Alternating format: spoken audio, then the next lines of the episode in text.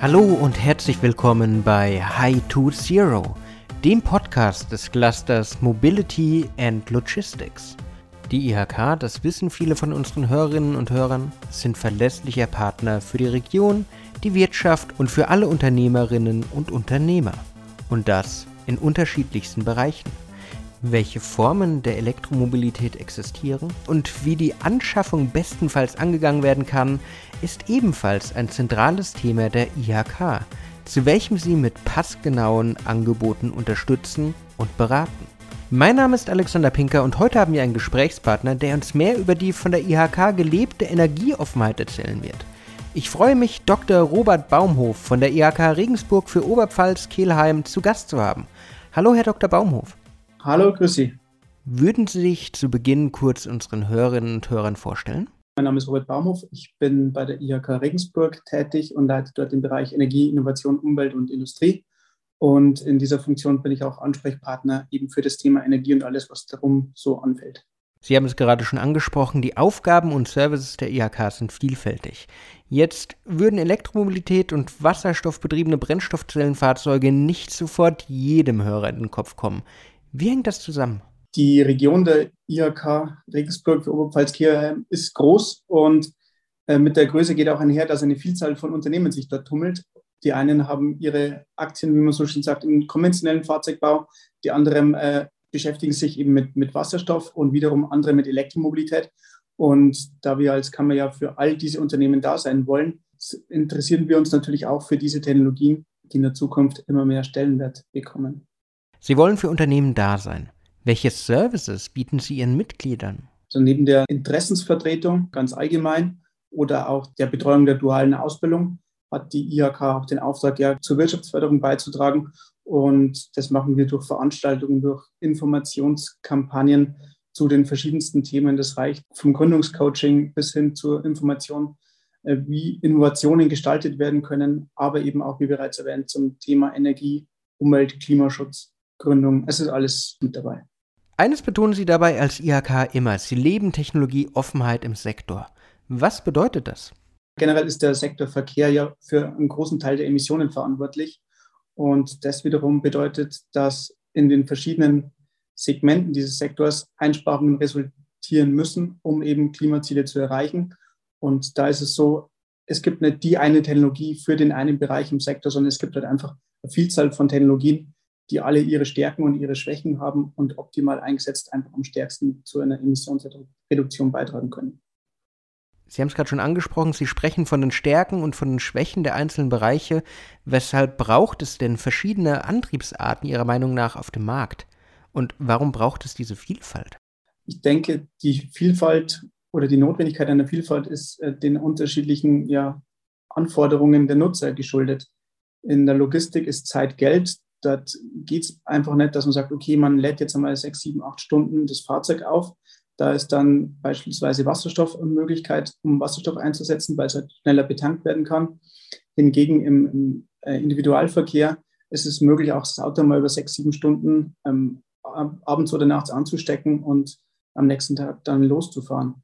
Also es gibt einfach verschiedenste Anforderungen in den verschiedenen Bereichen und ja, einhergehen mit den unterschiedlichen Technologien und deren Vorzügen können die dann optimal eingesetzt werden. Jetzt haben wir gerade von den Vorzügen der einzelnen Technologien gesprochen, aber bisher sind wir immer noch sehr allgemein. Wo sehen Sie denn die Chancen bei wasserstoffbetriebenen Brennstoffzellen und bei der Elektromobilität?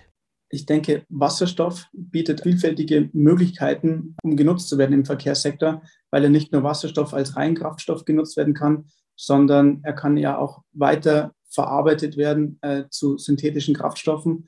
Und bei synthetischen Kraftstoffen hat man einfach die Möglichkeit, auf eine bestehende Infrastruktur zurückzugreifen, als Beimischung oder als Reinkraftstoff. Aber man kann auch die Fahrzeuge, die bereits auf dem Markt sind, weiterhin nutzen und es sind keine Neuinvestitionen notwendig. Etwas, das aus Ihrer Antwort deutlich wird, ist die angestrebte Koexistenz zwischen den verschiedenen Antriebsarten. Doch mit Blick auf die Berichterstattung wirkt es eher, als wäre es ein harter Kampf, als wäre es so eine Art Kleinkrieg. Wie kann ich diese Koexistenz denn fördern? Wie kann diese Koexistenz gelingen? Das ist eine sehr gute Frage. Ich denke, es sollte halt keinen Kleinkrieg geben, sondern es sollte ja eher so die, die friedliche und ergänzende Koexistenz sein. Und wenn man sich mal den Wasserstoffantrieb im LKW vor Augen hält, auch dort ist ja beispielsweise eine Batterie notwendig. Das heißt, das eine bedingt das andere, das eine ergänzt das andere. Und genauso sollte mit den Technologien eigentlich auch, auch umgegangen werden. Die beide sollten vorangebracht werden und nicht das eine oder das andere ausgebremst werden. Was für mich hier sehr deutlich hängen bleibt, ist das Thema Zusammenhalt. Und das ist auch ein gutes Stichwort. Als IHK sind Sie ja besonders stark für die Region unterwegs. Welche Rolle spielt Regionalität, auch in der Region Regensburg, beim Entwickeln einer solchen neuen Zukunftstechnologie? Wir haben ja viele Hochschulen in der Region und forschungsnahe Einrichtungen und die forschen ja alle an den verschiedensten Technologien und eben indem er diese, diese Player auf dem Markt zusammenbringt und zum, zum Austausch, zum konstruktiven Miteinander, wo ja, woran ja im Grunde alle interessiert sind. Ich denke, so entwickeln sich letztendlich die, die besten Lösungen. Und ja, wie gesagt, wir haben, wir haben Hochschulen, wir haben das Fraunhofer Umsicht, wir haben Microbe Energy, die sich mit dem Thema Wasserstoff beschäftigen und natürlich auch viele Automobilzulieferer, die alle Ideen haben. Und ja, in Netzwerken ähm, zusammengeschlossen, denke ich, ist viel mehr möglich äh, als so als, als Solo-Akteur in dem Bereich. Sie greifen meiner nächsten Frage schon fast voraus. Sie sprechen von Netzwerken. High to Zero ist mehr als nur dieser Podcast, sondern auch ein Innovationsnetzwerk. Was denken Sie, welche Chancen hat ein kollaboratives Netzwerk wie dieses? Ich denke, viele Akteure wissen einfach gar nicht, welche Möglichkeiten, welche Maßnahmen und welche Technologien es in der Region gibt.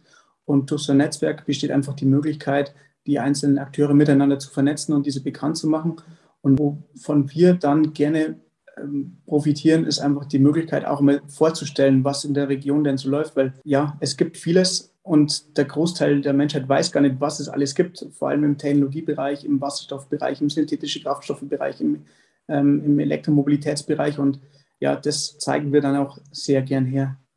Lassen Sie uns mal die Gegenwart verlassen und ein wenig über die Zukunft sprechen. Was denken Sie, wie wird die Zukunft der Mobilität aussehen? Ich glaube, dass die Zukunft der Mobilität stark von dem Trend zur Nachhaltigkeit ähm, beeinflusst wird. Also erst einmal ähm, sauberer Straßenverkehr, aber auch andere Verkehrsformen als jetzt, ähm, Verlagerungen auf Schienen, Verlagerungen auf Schiffe, vielleicht Schiffe mit synthetischen Kraftstoffen betrieben. Und ich denke auch, dass der Verkehr zukünftig smarter wird, und auch, dass sich ganz neue Geschäftsfelder entwickeln, beziehungsweise in unserer Region entwickeln, die es andersorts schon gibt. Ich denke, es ist auch so, dass viele sagen, ich brauche eigentlich gar kein Auto mehr.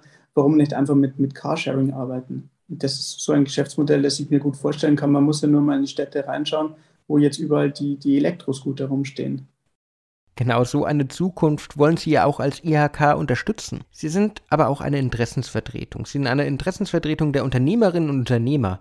Wie tragen Sie das Thema Elektromobilität, wie tragen Sie das Thema synthetische Kraftstoffe, wie tragen Sie das Thema wasserstoffbetriebene Fahrzeuge an die Politik, an die Interessenten, an die Menschen heran?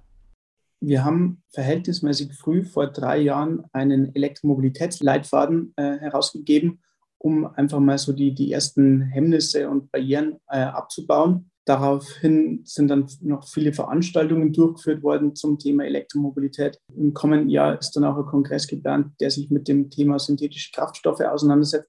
Und all das bestenfalls und hoffentlich mit, äh, mit Menschen aus der Öffentlichkeit, die dann auch neben dem Thema noch mehr Aufmerksamkeit auf eben das Thema ziehen und lenken. Jetzt haben wir über die Zukunft gesprochen, aber gibt es in der Gegenwart schon Bewegungen, wo Sie sagen, das macht mir Hoffnung, dass wir auf einem guten Weg in die Welt von morgen sind? Ja, gibt es tatsächlich. Was mir nämlich Freude macht, ist die Resonanz auf ein Förderprogramm, das die Ladeinfrastruktur für Elektromobilität stärkt. Das gibt es seit, seit äh, Anfang April. Und auf die Information, dass es dieses Förderprogramm gibt, haben uns vor allem viele äh, Gastronomiebetriebe Hotels, aber auch Einzelhändler angerufen und einfach nachgefragt und weil sich die aufstellen wollen für die Zukunft gewappnet. Das heißt, die haben jetzt in den vergangenen 15, 16 Monaten nicht den Kopf hängen lassen, sondern äh, sie haben sich versucht weiterzuentwickeln und ich bin schon gespannt, bei wie vielen Hotels ich dann zukünftig äh, vielleicht mal anhalten darf und dann auch mal dort laden darf, ähm, wenn dann die Ladesäule dort installiert ist, die gegebenenfalls über die IHK mitbeworben ist, beziehungsweise das Förderprogramm dafür. Das macht auch mir Hoffnung für die Zukunft. Eine letzte Frage. Was würden Sie interessierten Mitgliedern des Innovationsnetzwerks, Partnern oder einfach allen Hörerinnen und Hörern noch mitgeben wollen? Also genauso wie die IHK technologieoffen ist, äh, sollte einfach der, der, der Unternehmer, die Unternehmerin, der Bürger, die Bürgerin offen für das sein, was kommt und vielleicht nicht unbedingt die, die Wirtshausparolen. Ich glaube, wir waren alle schon lange nicht mehr im Wirtshaus, weil es einfach nicht möglich war, aber äh, einfach wirklich offen sein dem Ganzen gegenüber, ähm, sich weniger von, von Vorurteilen lenken lassen, sondern einfach mal ausprobieren. Ich denke, es gibt in Sachen Elektromobilität die Möglichkeit, das mal auszuprobieren. Es gibt ähm, Erfahrungsberichte von, von Leuten, die auch wirklich vertrauenswürdig sind, dass man einfach dem folgt und nicht unbedingt dem, was nur vom Hörensagen bekannt ist.